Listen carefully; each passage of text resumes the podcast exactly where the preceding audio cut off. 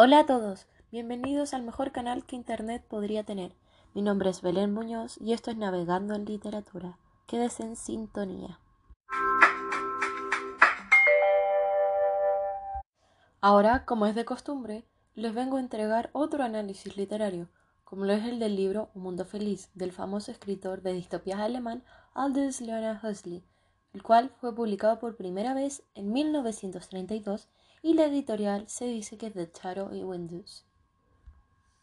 Además, lo haremos de una forma con un análisis exhaustivo del contexto de producción, de la biografía, temas principales, profundización, resumen y por último una conclusión. Quédese atento.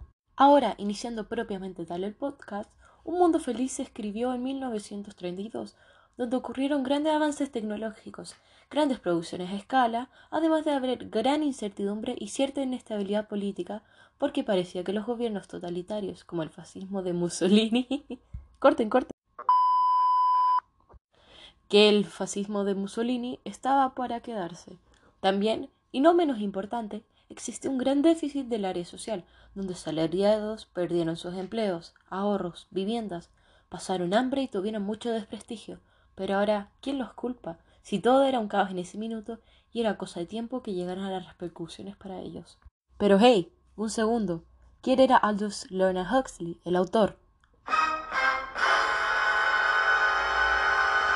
Aldous Leonard Huxley, 1894 hasta 1963, fue un escritor y filósofo que se dio a conocer por sus novelas y ensayos, en los cuales habló numerosas veces en forma crítica acerca de cómo las autoridades ejercen sus roles, convicciones, normas e ideales sociales.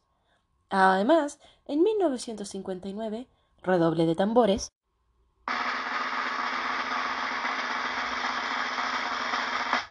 la Gran Academia Americana de las Artes y las Letras le concedió el premio al mérito novelístico.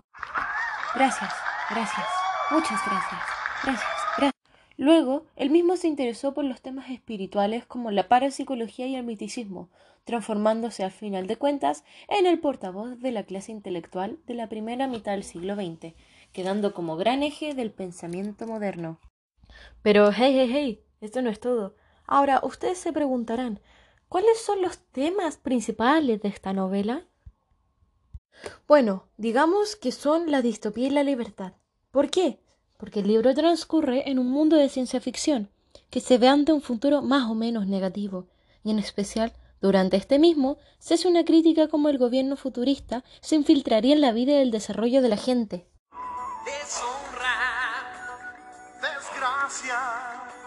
Sí, exactamente, como algo así.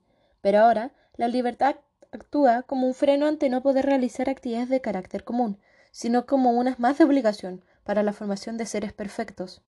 ¿Y cómo me di cuenta? ¿Cómo complementa esto el texto? Así que, música fina, por favor. Prefiero ser yo mismo, yo y desdichado, antes que cualquier otro hijo cundo. Porque fue relevante, porque nos permitió conocer cómo se sentía el personaje respecto a lo que quería y lo que veía de los demás. Pura libertad. Vale más que desdechar que remendar una propia vida. ¿Por qué? Porque era preferible desperdiciar una vida que criar con algún defecto que arruinara su concepto de ciudadanos perfectos.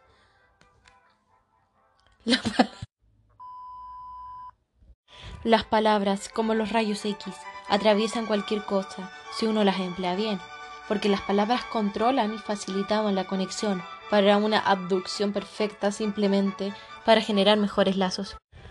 Los libros y ruidos fuertes flores y descargas eléctricas. En la mente de aquellos niños ambas cosas se hallaban ya fuertemente relacionadas entre sí, lo que formaría una unión mucho más grande. Así, los libros al cabo de varias repeticiones serían perfectos en la mente de estos niños con una memoria intachable. Todo cambio constituye una amenaza para la estabilidad. ¿Por qué? Porque las personas principales querían hacer un cambio de ser ellos mismos, lo que significaba no seguir las reglas de la fábrica y la sociedad. Pero aún nos queda ver qué pasó. Les cuento un poco. Bernard Marx vive en un mundo ideal, donde cada persona se clasificaría según las cualidades que tendría al nacer por la dirección de crianza y acondicionamiento. las cuales eran la suprema ley. Ahora en Norteamérica existe una reserva salvaje, donde los humanos aún habitan sin leyes, sin restricciones, y, tras una visita de este mismo a la reserva, lleva consigo, entre comillas, a un salvaje, alguien que no poseía estas leyes, quien se sentía totalmente fuera de sitio en la organización perfecta que proponían estos seres. Ahora es una novela desconcertante que te llevará a preguntarte si tu sociedad puede realmente exigir esto y a qué precio, manipulando a la gente. Pero supongo que a todos les quedó un poco de incertidumbre de quién eran estos personajes que se presentan. Por su lado, Bernard Marx era un bajo y un marginado físicamente, pero aún así inteligente con criterio propio y muy justo, el cual ascendía en la sociedad que no comprendía nada de lo absoluto de lo que él hacía, porque él quería salirse de las leyes establecidas y ser el factor diferente. Por su parte, este ser que lo controlaba, el director de crianza, o más bien el controlador en sí, valga la redundancia, era un ser poderoso, un alto mando, supuestamente intachable y perfecto, que lo único que quería era generar seres humanos perfectos con ayuda de la ciencia para que nadie saliera de las fallas. Pero ¿cuál es el conflicto? El que uno mostraba al lado que el otro no quería que se diera a conocer, pero que prontamente tendría que afrontar, pues era algo inminente, mediante un vocabulario elevado, en contexto de este libro. Así que, música fina de nuevo, por favor solo interrumpido por el distraído canturreo o silboteo solitario de quien se haya concentrado y abstraído en su labor, alguien encimado en su trabajo, por lo cual absorto y enfocado. Un grupo de estudiantes también, recién ingresados, muy jóvenes, rubicundos e imberbes, seguían con excitación, casi abyectamente al director. Así, seres perfectos, sin rastros de barba o algo, seguían con excitación. Por otro lado, dos chiquillos morenos emergieron de unos matorrales cercanos. Se miraron un momento con los ojos muy abiertos, algo así como salir a la superficie exterior. Así, dos chiquillos salieron de unos matorrales cercanos. Una traducción más perfecta, ¿no? Por otro lado, los demás debían tomarse vacaciones, nunca lo afligieron. Para Benito, la realidad era siempre alegre y sonriente. Algo como sacarle la molestia, sacarle la preocupación. Esto es el vocabulario, del cual me di tiempo de buscar una oración en la que se viene insertada, un poco de su significado y la oración misma con un poco del sinónimo. No, no con un poco del sinónimo, sino con un sinónimo establecido. Así está bien dicho. Y ahora que me doy cuenta, estamos llegando casi que al final.